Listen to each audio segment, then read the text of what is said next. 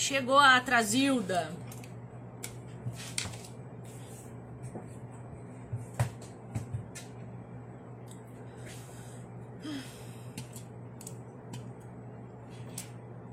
Cheguei, atrasada, mas vim. Socorro, Deus. Ó, o professor já chegando.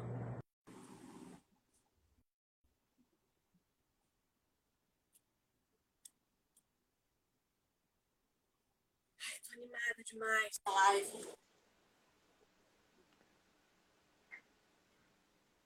Ué, cadê o William? William! Olá, olá. Noite.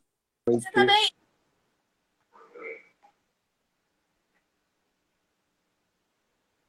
E aí, Vivi? Travando? Isto, internet não está contribuindo. Está travando. Está Tá voltando e travando. Estamos Vamos ver se a travando, William. minha não, a minha tá Ah, boa aqui. não, é a tua que tá travando. Eu tava numa live agora lá que não travou nem um minuto. Não, impossível, é sua. Agora voltou. Você tá bem, querido? Eu tô bem Eu tô também, bem, com a você? graça do nosso Senhor Jesus Cristo. E eu quero contar uma coisa, eu vou contar uma coisa. Mulher que não para. Vou Conta. contar. Mulher que não para. Tava numa live agora. O dia que eu parar, traz o caixão que eu morri. Não tem, não tem outra coisa. Não tem explicação. Deixa eu te contar uma coisa que eu ia te contar lá no WhatsApp, e aí não deu tempo que nós estamos aqui, eu quero contar. Você sabe, né, que esses tempos aí andei recebendo uns livros da God Books e tal. Eles meio que foram com a minha carinha, eu falei, tô podendo, hein? Fiquei me achando Que milagre. Fiquei me achando um pouco, fiquei me sentindo. Recebi os livros. E aí, eu recebi outros. Recebi duas vezes livros. Falei assim, poxa, como é que eu posso agradecer, né? Porque quando a gente recebe livro, ainda mais de uma editora, que é uma editora pequena, é uma editora ah, que tá crescendo, né? Tem um ano a editora, tá começando, começando. né? Falei, eu quero agradecer, porque eu tô sendo muito honrada, tô sendo muito privilegiada. Aí eu comecei a fazer os Aham. estudos. A gente está estudando dois livros aqui da God Books. A gente está estudando às terças-feiras. Então, em janeiro, a gente está estudando um do Guilherme Franco, de Suicídio e Depressão. E no mês que vem, fevereiro, a gente Uhum. vai estudar um sobre solidão do Maurício Zagre, que é o editor-chefe lá da, da God Books. E aí, o que, que aconteceu? Hoje eu recebi mais dois livros deles, com parceria da, da Thomas Nelson. Aí eu falei assim, aí eu falei assim, vou mandar, né? Porque quem não chora não mama, aprendi isso com certas pessoas chamadas de sobrenome Orlandi. Eu falei, quem não chora não mama, vou fazer uns stories maravilhosos para divulgar, para dizer que eu recebi esse presente, porque eu não esperava mesmo, foi surpresa. E eu vou dar uma choradinha, eu vou falar assim, escuta, deixa eu virar embaixadora, eu já trabalho para vocês mesmo, né? Eu já tô aqui, né? Vocês me mandam livros e eu estou aqui estudando os livros. E o Maurício Zagari super topou, achou uma ideia genial. Ou seja, Que ou top. seja, agora eu vou receber em primeira mão os livros da God Books e vou ser a primeira pessoa a falar deles, a primeira pessoa a resenhá-los. Deixa eu ser a segunda. Fala E outra coisa, deixa eu falar uma coisa para você. Terei acesso aos autores para fazermos lives aqui sobre os livros. Conhecimento gerado. Alta qualidade. Alta qualidade. E é isso mesmo. O que, que eu não faço pelos meus seguidores? Tenho esse tempo? Não tenho, mas nós vamos gerar. A gente é muito parecido, Vivi. A gente sempre fica arrumando sarna O pra que, que eu não né? faço Credo. para esses seguidores? Eu faço tudo. Vou contar uma outra coisa aqui também. Deixa eu contar uma Certo. outra coisa aqui também. William, eu, Manda eu bala. Não sei se as pessoas que estão nos assistindo sabem, mas eu sou uma pessoa que faz seminário. Estou estudando seminário teológico Jonathan Edwards. E, graças a Deus. Hã? Coragem. Coragem. Coragem. Não, ter aula com você é preciso muita coragem mesmo. E aí, conhecer-te, conhecer-te. E o seminário?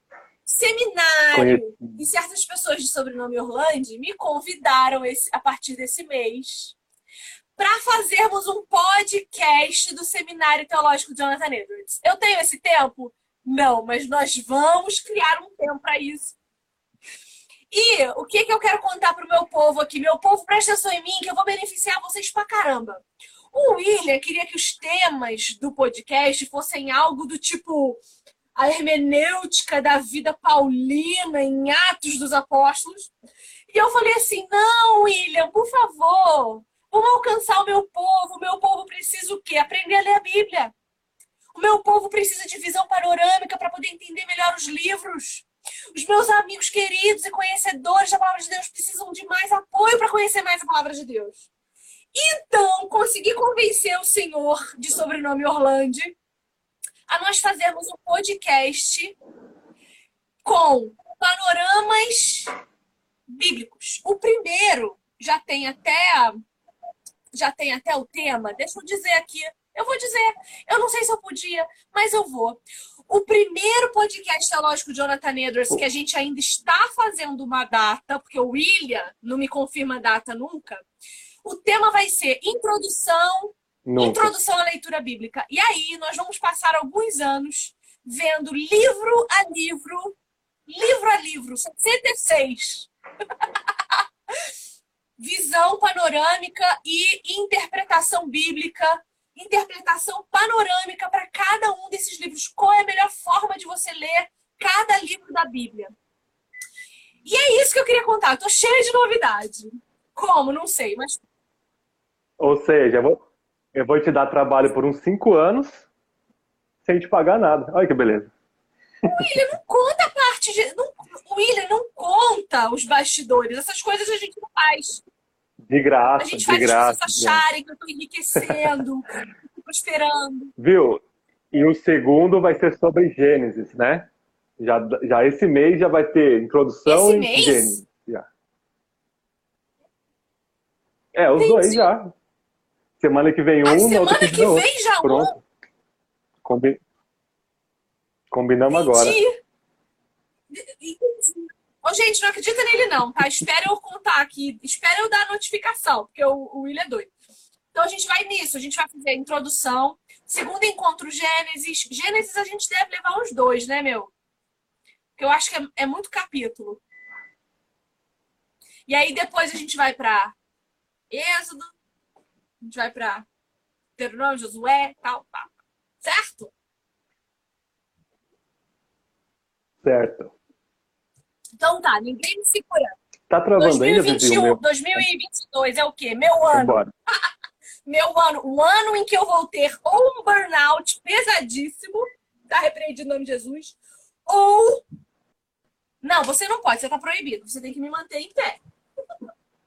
Ai, vamos lá, eu tô muito animada, William. Eu tô muito animada. Meu Deus. Eu amo você, eu amo a sua esposa, eu amo a sua calma, filha, calma. eu amo a sua família, porque a sua família é um presente de Deus pra mim, tá? Também te amamos. Saiba disso.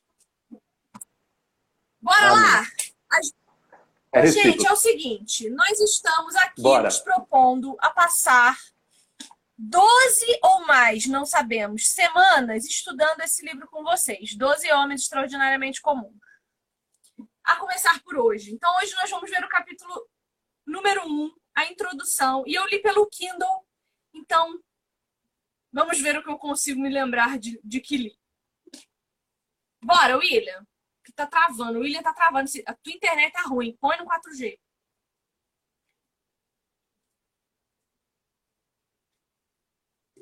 É ele que tá travando ou sou eu, gente?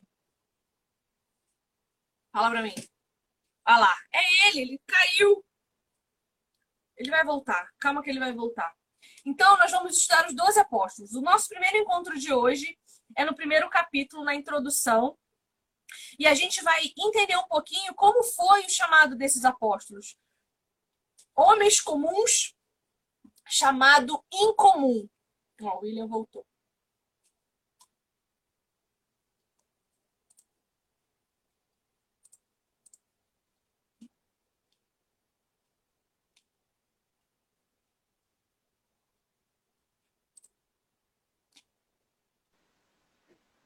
Calma aí, gente. Voltei. Foi mal. Estranho, tá muito chuvoso aqui em São Paulo esses dias, acho que deve ser por isso. Uhum. A Thaís mandando mensagem. Tá me ouvindo? Tô te ouvindo. Já anunciou a belezinha aqui? Já. Pode 12 homens comuns? Só começar. Show. E aí, a gente vai ver o capítulo 1, né? Esse livro é do John MacArthur, um pastor dos Estados Unidos, né? E ele trata de forma bem simples, bem didática, não é um livro acadêmico, é um livro para todo mundo ler, né? Até para os leigos, sobre os doze apóstolos. Ele não vai tratar sobre Paulo, porque tem vários livros sobre Paulo depois, ele vai falar isso, né? E ele vai focar nos doze, que são dificílimos de lembrar o nome dos doze. Eu frequentemente esqueço e não está na minha cabeça agora. Você lembra de cor, Vivi? Eu não lembro. Até o 6, 7 a gente lembra, né? Mas depois. Deixa eu ver. Né? Só lembra dos três principais, né? Ó, os 12 são Marcos, Sim. Pedro, Tiago, João, André. Não, não, não, não, não. Marcos não. Em Marcos 3, 16 e 19. Marcos não, é. É Pedro, Tiago, João, André, Felipe, Bartolomeu, Mateus, Tomé, um segundo Tiago, Tadeu, Simão, Zelote e Judas Iscariotes. Boa. E Judas foi substituído depois por Matias, né, lá em Atos capítulo 1. Certo? O que que é? Vivi, tá me ouvindo? Ruim, tá ruim. Deixa eu tentar tá tirar. Deixa eu, deixa eu colocar o 4G aqui, calma aí. Mas fica tranquilo, que live comigo sem dar problema não é live comigo, né? As pessoas já estão acostumadas, elas já me conhecem, elas já sabem. Vai dar certo, vai dar certo. Em nome de Jesus vai dar certo, porque é para honra e glória do nome de Deus, não é para nossa glória, para a glória dele. Então vai dar, calma que vai. Mas vai, vai introduzindo o livro aí, Vivi, que eu já estou ah. arrumando aqui. Bom, então o que, que ele vai dizer a princípio aqui, né? As marcações que eu fiz. Ele vai dizer o seguinte: que uma dúzia de homens, sob o poder do Espírito Santo, é uma força mais potente do que as massas numerosas cujo entusiasmo inicial por Jesus aparentemente foi causado por pouco mais do que pura curiosidade.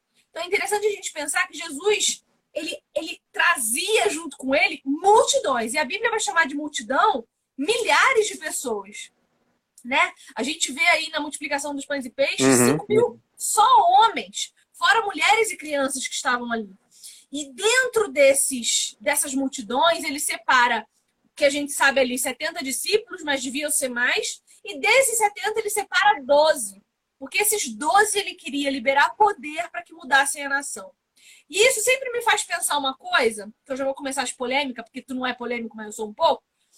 Eu fico pensando assim, se, se Jesus quis 12 apóstolos para mudar todo, toda a humanidade, o Brasil, se eu não me engano, só o Brasil tem cadastrado no sindicato não sei que do, do, do não sei que dos crentes 8 mil apóstolos com registros Nossa, de apóstolos.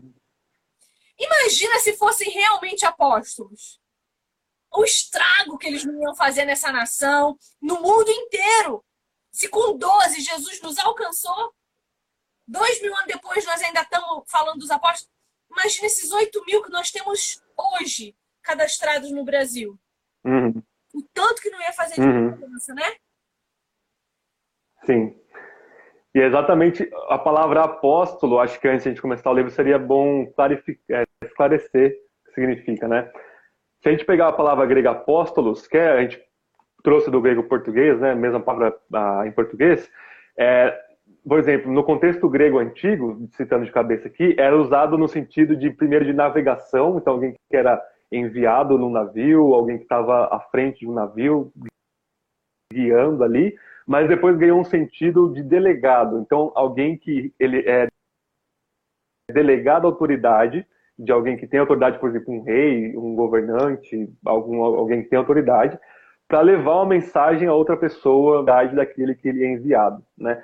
Na, no Antigo Testamento, quando foi traduzido para o grego, aparece só uma vez, uma ou duas vezes ali, com esse sentido de alguém que é delegado. Então, se tinha lá o rei, o soberano, tal, o suzerano, que enviava alguém e falava, ó, você precisa levar essa mensagem, esse presente, ou essa coisa aqui, exatamente como eu estou te mandando. Então, a, era aquele conteúdo que se era entregue na, na vida ali, na, na, através da vida daquele homem que está sendo apóstolo, apóstolo, né, apostolado, está sendo delegado aquela autoridade. E aí, quando a gente vai para o Novo Testamento, acho que o Novo Testamento tem umas 80 referências a apóstolo, ele tem dois sentidos, ok? Ele tem um sentido mais amplo, que a gente chama de lato, né, lato senso, que é simplesmente uma pessoa ser enviada, né? Então, por exemplo, 2 Coríntios 8 fala dos delegados da igreja, pessoas que foram enviadas, ok? Nesse sentido, todo missionário, todo cristão é um apóstolo no sentido amplo, no sentido lato, no sentido de ser enviado. Ok? Ui. Se travar, você me fala, Vivi. Esse, e tem um esse, sentido mais restrito, esse, mais estreito, que é os dos doze, mais o apóstolo Paulo. Pode falar. Esse sentido lato que você está falando é a palavra que aparece em Efésios 4,11, uhum. dons de Cristo, desse apostolado, o dom de apóstolo. Não necessariamente. A gente pode entender Efésios como sendo os, os 12 mesmo. Fundamento da igreja. Né? Apóstolos, profetas, depois você tem os pastores mestres. Né? Mas no sentido mais estrito, é, é restrito aos 12, mais o apóstolo Paulo. Então, Matias substitui Judas, formulário que pode usar aí a, a, inclusão dos gentios, né? Ele é o apóstolo dos gentios. Então, a, o, nesse sentido, eles têm uma autoridade única de ser o fundamento da igreja. Né? Paulo vai dizer lá em Efésios 4, se não me engano, que a gente está debaixo do fundamento dos apóstolos e dos profetas, ou seja, Antigo e Novo Testamento. Os profetas antigos, os apóstolos novos. Então eles têm essa, a, eles são imbuídos dessa autoridade única, exclusiva, dada por Cristo, né? Ah, o próprio Cristo falou lá em João 14, 16 que o Espírito faria eles lembrar das coisas que Jesus ensinou a ele para que eles pudessem ensinar. Então, nesse sentido, o apóstolo está restrito aos doze, mais o apóstolo Paulo. Não existe mais nenhum outro apóstolo encarregado dessa autoridade, porque se existisse, a gente teria que segui-lo cegamente, entre aspas, né? segui-lo assim, sem questionar. Né? Os apóstolos têm essa autoridade de inspiração quando eles escrevem ali sobre influência do Espírito. Ok? Então, é por isso que não existem mais apóstolos hoje no sentido estrito, que é o sentido que esses 8 mil apóstolos brasileiros aí querem otorgar para si. Né? Então, eu sou apóstolo. E isso é uma, um abuso de poder. Né? É você a, querer, e a gente vai entrar nesse assunto daqui a pouquinho, né, que é o primeiro ponto de uma carta, é você exagerar a sua autoridade para que as pessoas te sigam incondicionalmente, exageradamente. Isso é uma baita cilada do diabo, na verdade. Não tem outro nome para falar. Né?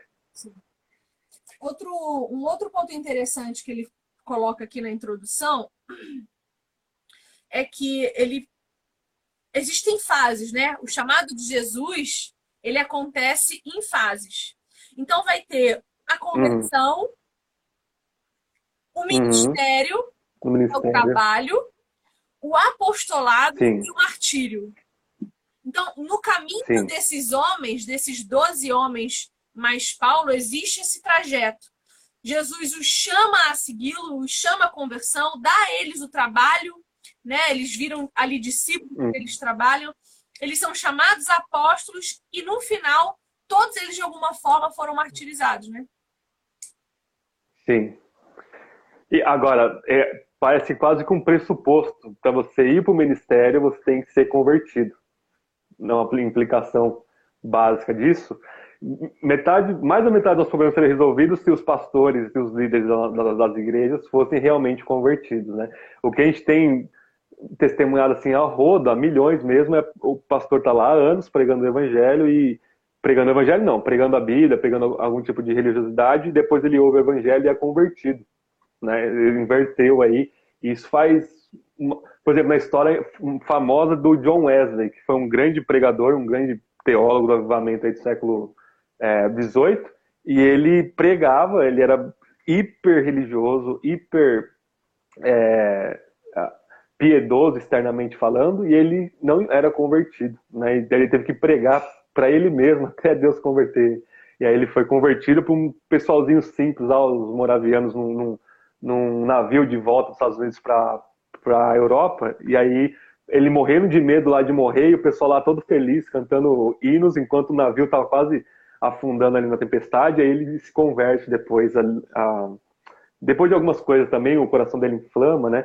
Mas pensa, né, quanto trágico é uma pessoa ir chegar ao ponto de ir para o ministério a, ir até para o apostolado falso e não ser convertido, né? Essa é uma, uma das grandes tragédias aí. É por isso que a gente tem que ser muito seleto e muito rigoroso no treinamento e na, a, no exame, né, de quem vai ser pastor. Não pode ser assim, ah, do dia para noite eu acho que eu vou ser pastor e eu, eu e eu entro para o ministério. Né? Isso é um grande perigo para a igreja. Você sabe que okay? o meu pastor da igreja local aqui, ele conta esse testemunho. Ele tinha 29 anos quando ele veio liderar a igreja que, que ele está até hoje. Hoje ele tem 80, 80 anos, uma coisa assim. E ele tinha Nossa. 29 quando ele veio liderar essa igreja aqui. E uh, todo arrogante, em sua sabedoria, né, em sua soberba, chamaram ele para ver um cara pregar numa igreja menor e ele não teve como recusar, porque quem estava convidando era alguém importante, ele foi. E ele me contou essa história porque eu falei para ele que na primeira vez que eu o ouvi pregar, eu saí da igreja em prantos.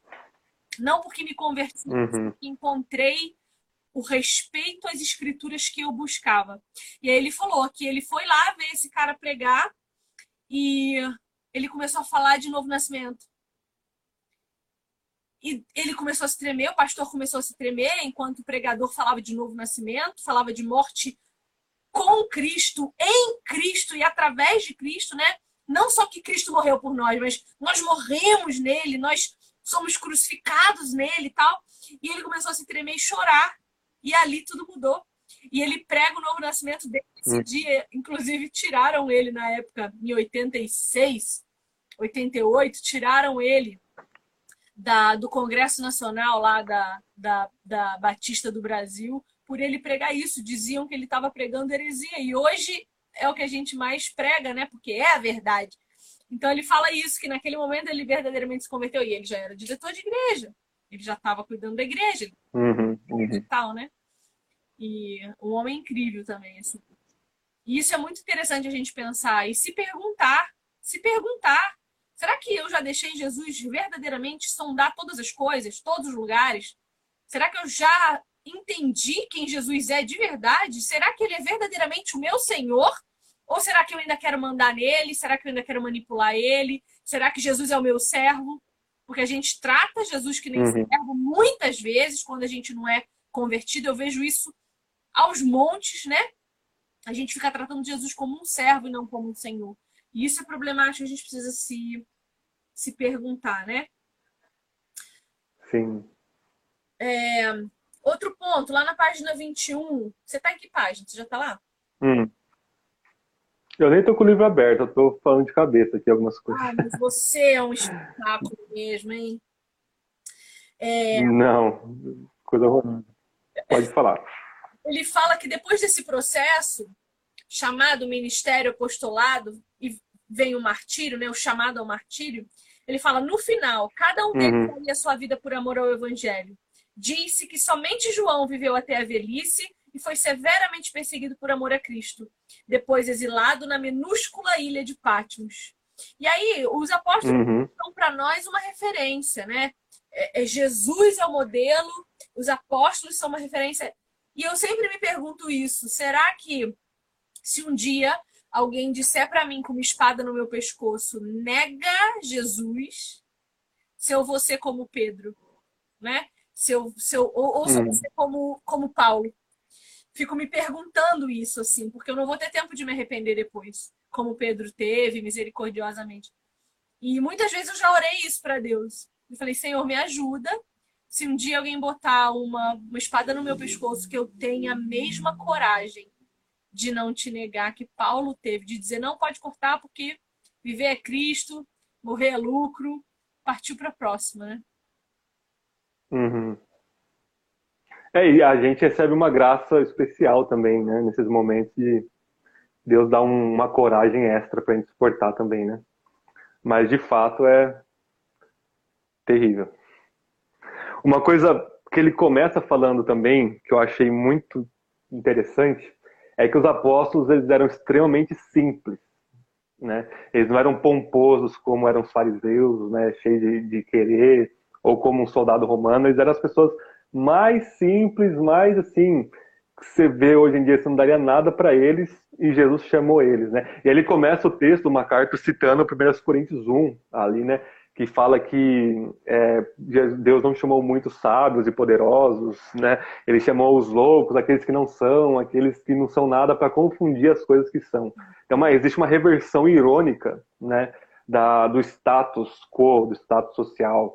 É, então, você, eram pescadores, é, Mateus era um cobrador de impostos, ninguém gostava de Mateus, né? E ele era o cobrador de impostos, normalmente ele tinha essa a, má reputação de cobrar imposto a mais para ele. Enfim, é o cara tá cobrando seu imposto ali que não devia. É, era muito perturbador você ser um cobrador de impostos. Você tinha alguma consciência, o Mateus também vivia essa, talvez essa neura, né? Então, por exemplo, se a gente pegar o texto dos apóstolos, as cartas de Pedro, as cartas de João, Apocalipse, o texto grego deles é extremamente simples. Né? O, o que, que, é sofisticado no sentido linguístico da coisa, né? no sentido literário? É Lucas e Hebreus. Né? Paulo é um intermediário aí e Pedro e Tiago, João eram um, um grego muito simples, muito didático, muito dire, direto e reto, sem rebuscamento. Lucas era um médico, era uma, uma pessoa extremamente capacitada, extremamente inteligente, ah, conhecia talvez todo o contexto literário da época dele, né, o greco-romano. Então ele poderia ele estava escrevendo para Teófilo, né, tinha essa questão também. Mas é...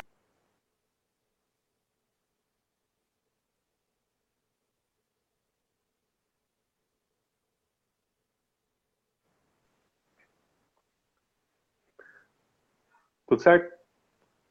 travou, você estava falando que ele escreve para Teófilo, e por isso ele também pensa na linguagem que ele está usando para ser comunicativa e não rebuscada. Isso, isso, isso. Até alguns teólogos vão dizer assim, ah, João cometeu erros gramaticais em Apocalipse.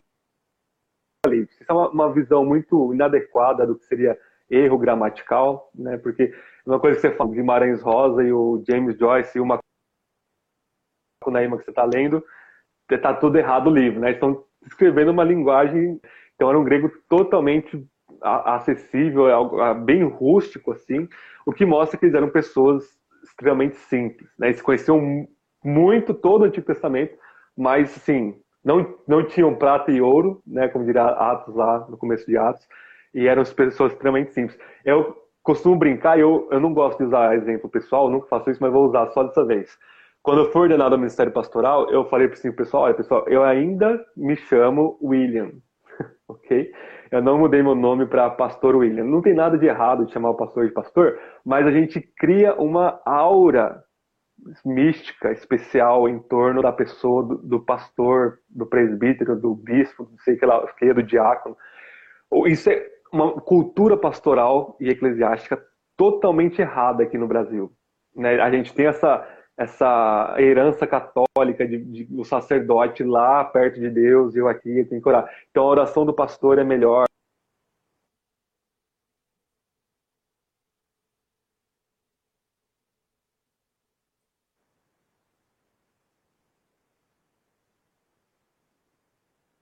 Pego assim, de roupa normal, não uso terno e gravata, até porque aqui é um calor insuportável. É ridículo usar terno e gravata num, num país é, quente, pelo menos tem que ter um ar-condicionado para isso, né? Ah, quando a gente se reúne fora, assim, para alguma coisa, alguém, pastor, você pode orar? Eu falo, não, fulano de tal, hora, entendeu? Ou, ou quem está recebendo a gente na casa, hora. Então, e, e aí é o que tá, quando você trata alguém como, como se fosse especial, aquela pessoa, ela toma uma postura farisaica de, de, de duas vidas. Então, ela é uma coisa publicamente e ela é outra coisa secretamente. Né? E o Novo Testamento está aí para quebrar isso, porque o Novo Testamento mostra o erro dos apóstolos. Assim, ele mostra os evangelhos lá que os caras eram ruins, falhos. É uma carta que fala que eles tinham falta de tudo. Ele não, não esconde isso. Então, ah, nossa, apóstolo Pedro tem aquela aura, aquela auréola como é pintada, o santo apóstolo, né? Nada disso, né? A Gatas 2, ele comete erro de novo, mesmo depois de tudo que aconteceu, né? De Jesus ter restaurado ele lá no final do Evangelho de João.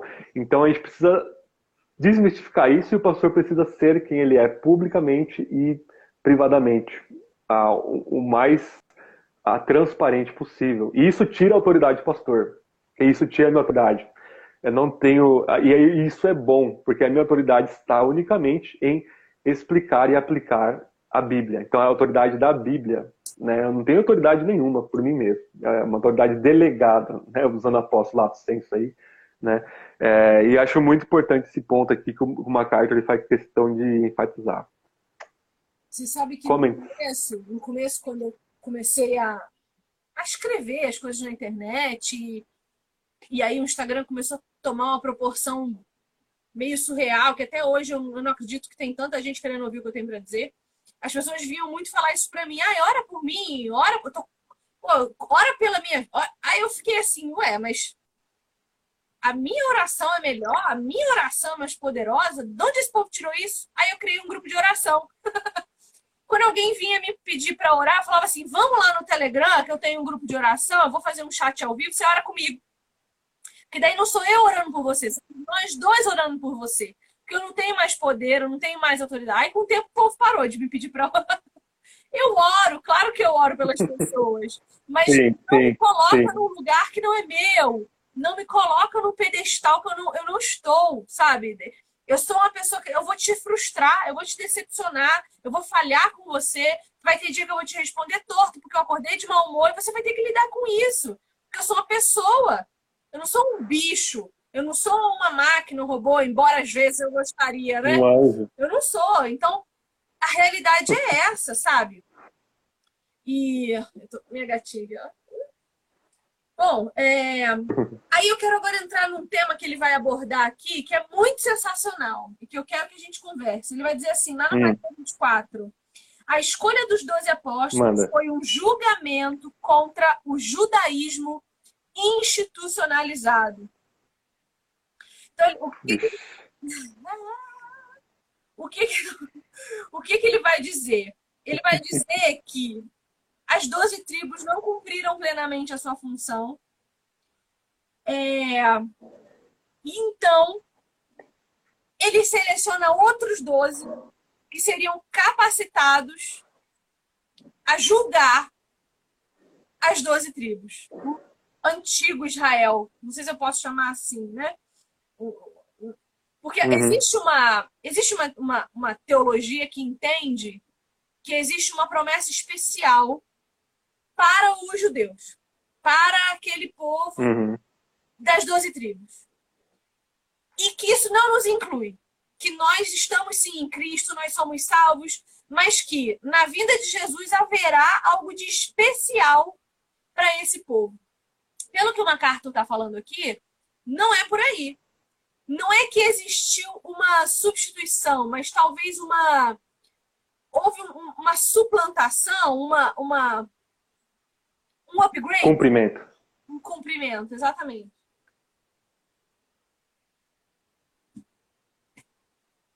Fala.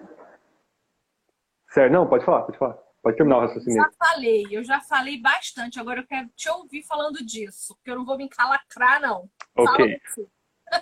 Ah, o MacArthur vai falar que por que 12? É muito óbvio por que 12, né? Porque simbolicamente está simbolizando os 12 tribos de Israel. Né? Então agora, começando a igreja com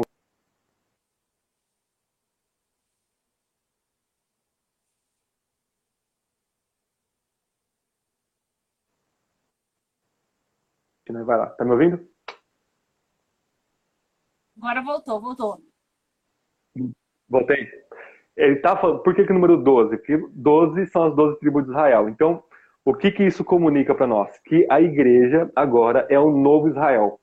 Ok? Ele tem essas 12 tribos aí, os 12 apóstolos. É muito claro no Novo Testamento que a igreja é o novo Israel. Então, existe um só povo de Deus, de Gênesis até a segunda vinda de Cristo ah, que são os eleitos, que são todos aqueles que foram chamados por Deus. E no Antigo Testamento, era o povo de Israel. Agora, o Novo Testamento são todos aqueles que exercem fé em Cristo, judeus e gentios. Né? Antes disso, antes da igreja ser Israel, Cristo é o Israel. ok? Cristo ele cumpre o que Israel era o que Israel era para fazer e não fez. Né? Então você tem uma ambiguidade muito grande ali em Isaías, por exemplo, com o termo hebraico ebed, que é servo. Né? Às vezes você fala, o servo falha lá em Isaías, o servo era para ser a luz do mundo e não foi, luz para os gentios não foi, falha em ser testemunha de, de, de Avé, de Deus. E aí depois o servo é aquele que morre pelo povo, em Isaías 53 e tal. Então tem quatro cânticos do, do servo em Isaías que ora é o povo, ora é um indivíduo representando o povo. Então, Cristo é o verdadeiro Israel. Okay? O que Israel falha no deserto, Cristo vence o diabo no deserto. Principalmente no Evangelho de Mateus, existem muitas, muitos paralelos entre Israel e Cristo.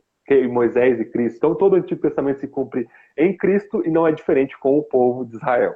Okay? Então, isso é, precisa ser um pressuposto, isso é tão claro no Novo Testamento que precisa ser um pressuposto básico para interpretar o Novo Testamento.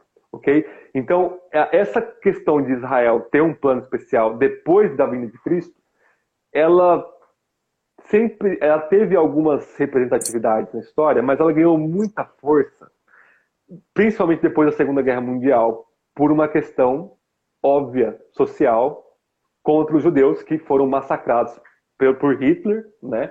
É, e aí ganha-se uma um grande burburinho na academia em um monte de lugar, dando um aspecto especial para os judeus, né? Tanto da parte dos, dos teólogos judeus quanto da parte de teólogos cristãos, teólogos liberais, ganha muita força entra-se a nova perspectiva de Paulo, que vai tentar fazer uma releitura mais, digamos assim, bondosa do judaísmo da época de Jesus aqui, né? mas mesmo assim não tem como. Tudo o que Deus promete para Israel, tudo o que Deus chama Israel, é agora aplicado à igreja. Por exemplo, o termo igreja, que é o grego eclesia, é usado para Israel. Israel é a eclesia, é a congregação reunida para servir e adorar Yahvé. Né? Israel é chamado lá em Êxodo Levítico de nação santa, sacerdócio real, etc, etc, é aplicado isso lá em Pedro, em outras passagens, que nós agora que cremos em Cristo somos essas características que, que, eram atribuídas a Israel. Então, é muito claro que a igreja é o, é o é, diz assim, mais tecnicamente, o Israel escatológico, o Israel dos últimos dias. Os últimos dias começa com Jesus, com a primeira vinda dele, vai até a segunda vinda e nós somos o novo Israel. Não vai ter pelo menos na minha perspectiva, na perspectiva de muita gente, um, um, uma coisa especial para os judeus. Se os judeus forem salvos, eles são salvos da mesmíssima forma que nós. Eles são pecadores da mesma forma que nós, não judeus. E eles vão ser salvos por exercer fé em Jesus e serem regenerados. Romanos 3. É, os judeus têm alguma vantagem sobre os gentios, né? Versículo 9 e 10 ali. Não. E aí Paulo cita Salmo 53, Salmo 14, todos ah, ah, não há um justo, não há nenhum sequer, não há quem entenda, não há quem busca Deus, todos se desviaram, se fizeram inúteis. Aí fala da língua que está cheia de veneno, do, do pé que corre para derramar sangue. Ou seja, todos somos pecadores, todos precisamos ser salvos pela graça de Deus, pela fé em Jesus. Não há nada de especial para os judeus depois da vinda de Cristo. Ok? Sim. É, é, é, é, muito profundo o, simbolismo do número 12 dos apóstolos ali, né? E é o, o John MacArthur vai dizer lá na página 30 que eles tornaram-se grandes líderes espirituais e grandes pecadores sob o poder do Espírito Santo. E não por causa de qualquer aptidão oratória, capacidade de liderança ou qualificação acadêmica inatas que pudessem ter. Sua influência deveu-se única e exclusivamente a uma coisa: o poder da mensagem que pregaram. Então, quando Jesus decidiu uhum. pegar 12 Zé Ninguéms e transformar em 12 apóstolos, tudo o que aconteceu foi a partir do poder dele mesmo. Poder do Espírito Santo uhum. Executando na vida deles. E isso é uma coisa que eu percebo que nós não temos mais. A confiança de que nós somos Zé Ninguém, somos mas que pelo poder do Espírito Santo somos capazes uhum. de coisas ainda mais maravilhosas. Porque enquanto homens, carne, uhum. pecadores, podemos fazer aquilo que Jesus fez de curas, de, de cuidado, de serviço, né? Então, eu percebo que nós hoje, e isso é uma coisa que me chamou muita atenção, porque, veja, quem era Paulo, cara? Um assassino. Quantos assassinos nós uhum. temos hoje e que a gente não vai pregar o evangelho para eles? Quantas pessoas a gente deixa de pregar o evangelho como Jonas, porque a pessoa não merece ser salvo? É. Porque eu não acredito verdadeiramente no poder do Espírito Santo de transformar aquela pessoa e fazer dela uma potência a favor do evangelho. A gente não acredita nisso nem na. Nem eu e você. Hã? Eu e você éramos duas coisas horrorosas, da pior qualidade. E por isso mesmo que Deus nos escolhe, né? Ele quer, normalmente ele escolhe os piores, né? Eu amo. Isso aí. Bom, vamos adiante. Deus escolhe quem escolhe a fim de que ele receba a glória. Por isso que ele escolhe os piores. Ele escolhe instrumentos fracos, uhum. ninguém atribua o poder a instrumentos humanos em vez de Deus, que maneja tais instrumentos. Então, Deus escolhe os piores para que o nome dele seja ainda mais glorificado e não o de quem ele está usando. Tal estratégia é inaceitável a qualquer um cujo propósito na vida esteja voltado para alcançar a glória humana. Então, quando a gente vê alguém que se diz usado por Deus atraindo a glória para si, abre o olho. Porque quem verdadeiramente entendeu quem Jesus é, tem medo disso, tem vergonha disso, tem temor. Temor é a palavra. É. É, é... Sim. Não, é isso mesmo. O próprio Judas, no momento que ele era o cara que administrava, ele falou assim: Ah, Jesus, a mulher aí derramou isso daí no seu pé, esse, esse, esse óleo caríssimo, né? Podia vender e dar dinheiro aos pobres. Por trás disso, talvez ele queria estar se mostrando uma pessoa piedosa, né? Que está querendo preocupada com os pobres e tal, e é o Judas, né? Sem comentário. Sim. É, uma outra coisa que ele chama muita atenção aqui é para o fato de Jesus sempre orar. É uma dificuldade do é. crente orar, né? O crente não gosta de orar, né? Eu identifico algumas dificuldades. Na, ver... Na verdade, o Lucas fala que ele passou a noite toda orando e depois ele escolhe os doze. Ou seja, sempre antes de uma decisão importante, Jesus ele passa a noite toda orando, né? É, ele não passa a noite toda conversando, fazendo entrevista com esses doze apóstolos ou ministrando, ele passa orando para ele ter, mesmo como sendo filho de Deus perfeito, ele mostra-nos o que, como a gente deve agir. Então, diante de uma decisão importante, ele poderia dizer: Ah, eu sei de todas as coisas, mas ele ora, ele pede ao Pai, se coloca em dependência do Pai, dependência total do Pai, para que ele possa ser guiado nessa tomada de decisão. Né? E nós, a gente vai tomar uma decisão muito grande, a gente faz o, a gente ora menos, porque a gente fica todo tarefado, estressado, pensando nas coisas. E a gente ó, acaba orando menos, né? Por que, que você acha que você Infelizmente. William, diante da tua experiência pastoral? Que eu percebo o seguinte, a gente a gente não ora por alguns motivos. Primeiro porque a gente não uhum. sabe orar e acha que isso é um impeditivo. Porque as orações que a gente vê as pessoas fazendo em voz alta são orações pomposas, cheias de rigor e norma culta e blá, blá, blá, blá, blá. Deus não tá nem aí para isso. Mas eu percebo que essa é uma dificuldade. As pessoas não querem orar porque acham que não sabem. Quando o próprio Deus diz para você pedir ajuda do uhum. Espírito Santo, que ele te ajuda, né? Outra coisa, as pessoas não querem orar, e aí eu passei por isso eu não queria pedir nada para Deus, porque eu tinha aquela ideia. Como que eu vou pedir para Deus uma coisa tão idiota se tem criancinha passando fome na África? Se tem gente em situação muito pior do que eu? As pessoas têm essa dificuldade de entender que orar é demonstração de dependência.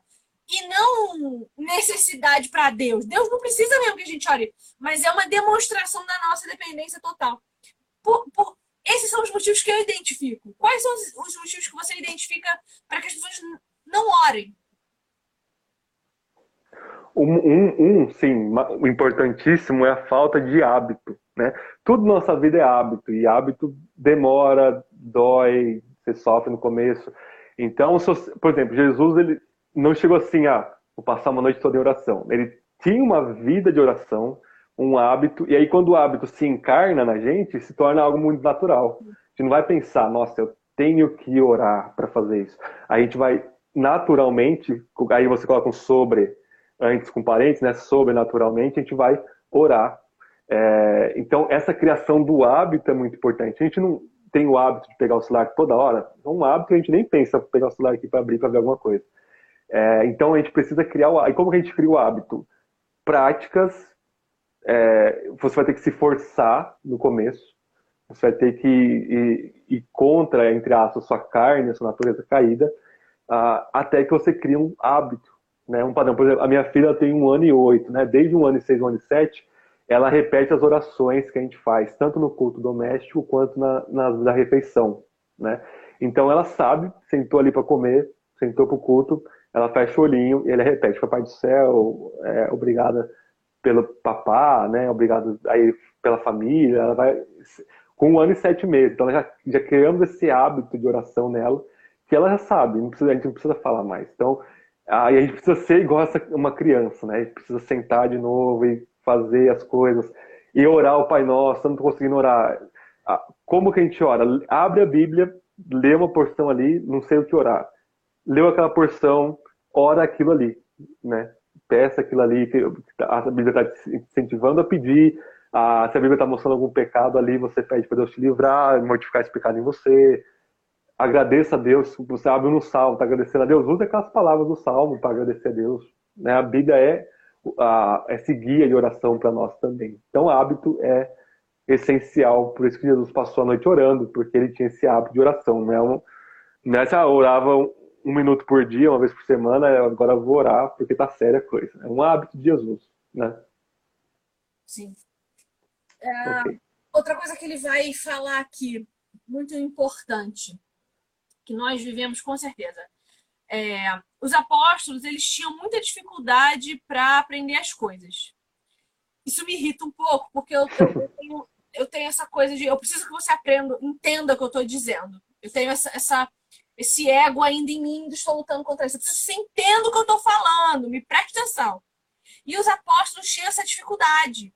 A gente vê Jesus falando o tempo todo: Escuta, mas escuta aqui. Quanto tempo mais, cara, vocês vão levar pra entender o que eu tô falando? Eu vou ter que repetir quantas vezes mais.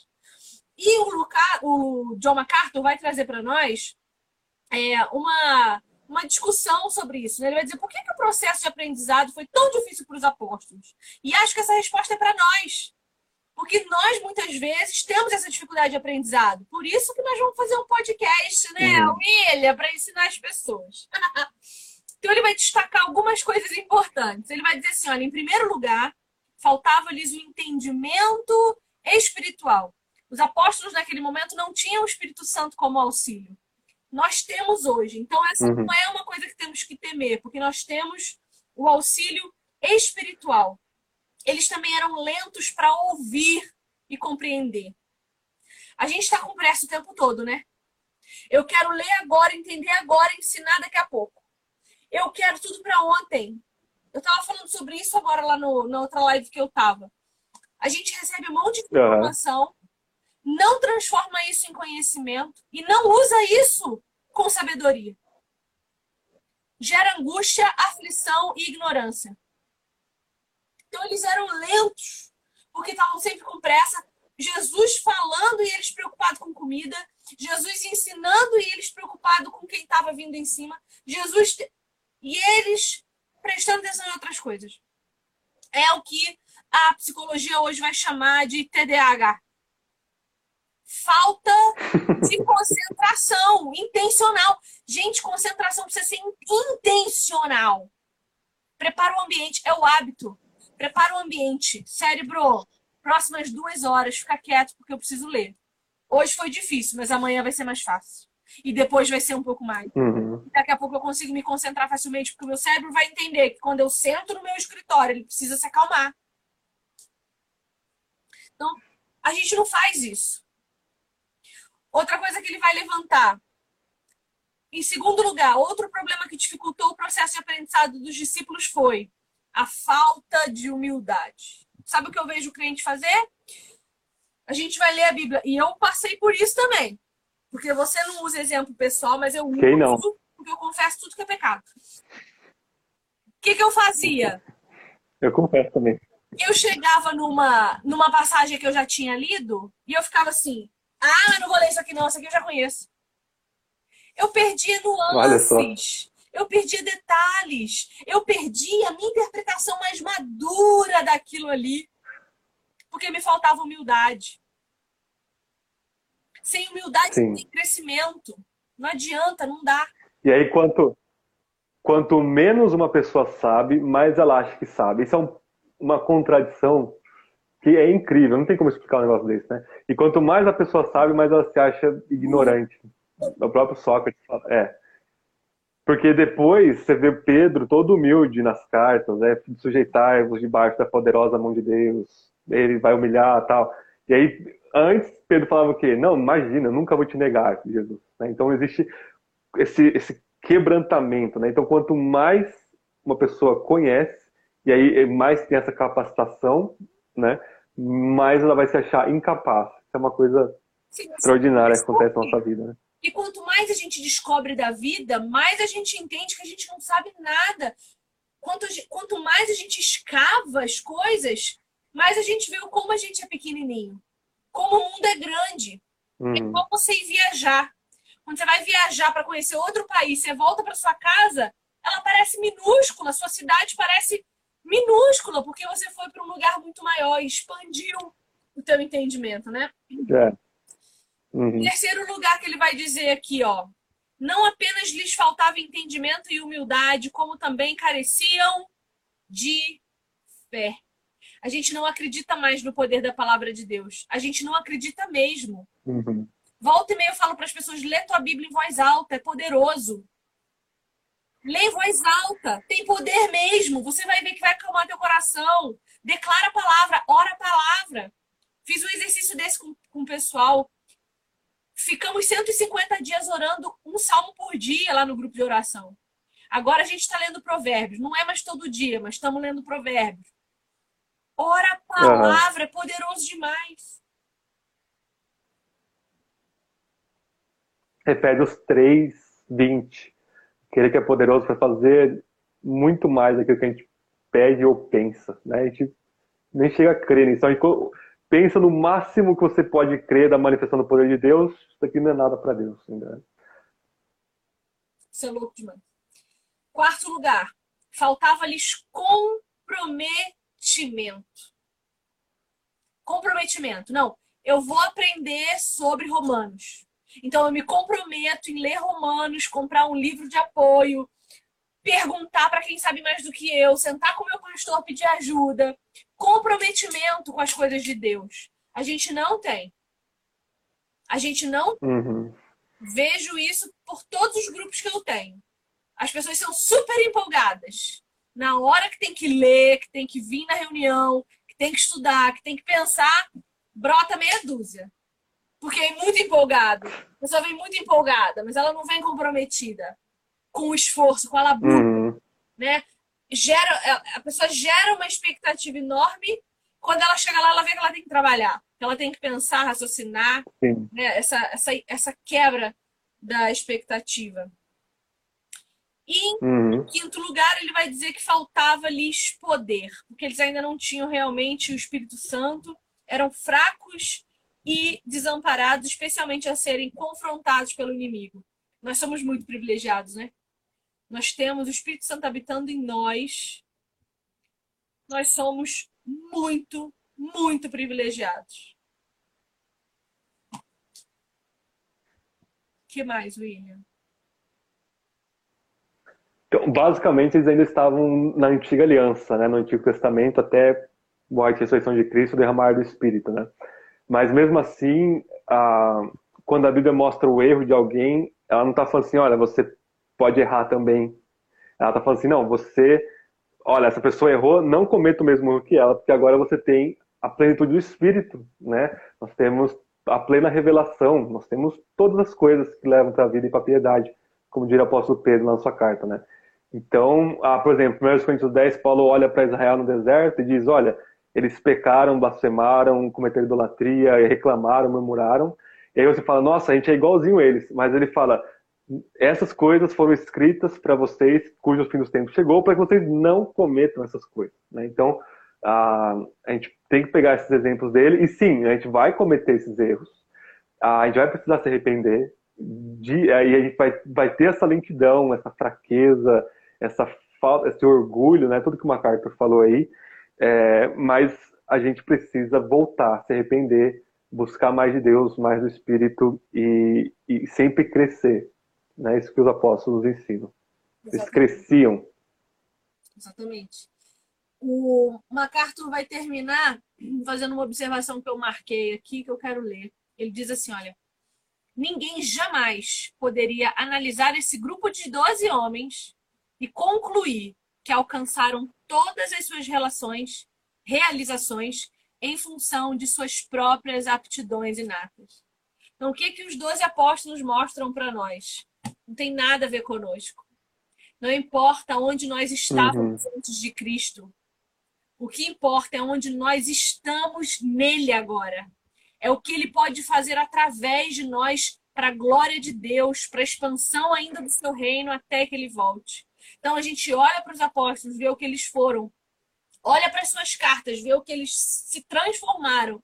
E é essa a revelação que a gente tem que ter. Não importa onde, de onde Deus nos tirou, importa onde Ele quer nos levar através do poder do Espírito Santo. E eu acho que é isso que esses apóstolos querem nos ensinar com seu exemplo. Certo? Uhum. Certo. Tem mais alguma Então, pessoal, comprem o livro. A capa é muito legal, porque, olha, essa é uma, uma, figura, mas é mais ou menos assim que eram os apóstolos, né? Ali no final da vida deles, velhinhos, surrados, sofridos, você não dá nada, quase como se fosse um mendigo passando na rua. Mas é, é, é, isso que Deus usa, né?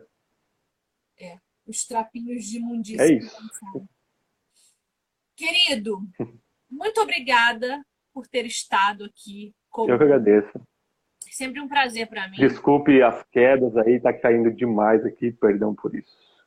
Tem problema não. Semana que vem estaremos aqui novamente, tentando mais uma vez, fazendo valer Com... a inteligência que o Senhor nos deu. Pedrão. E semana que vem nós vamos falar de Pedrão.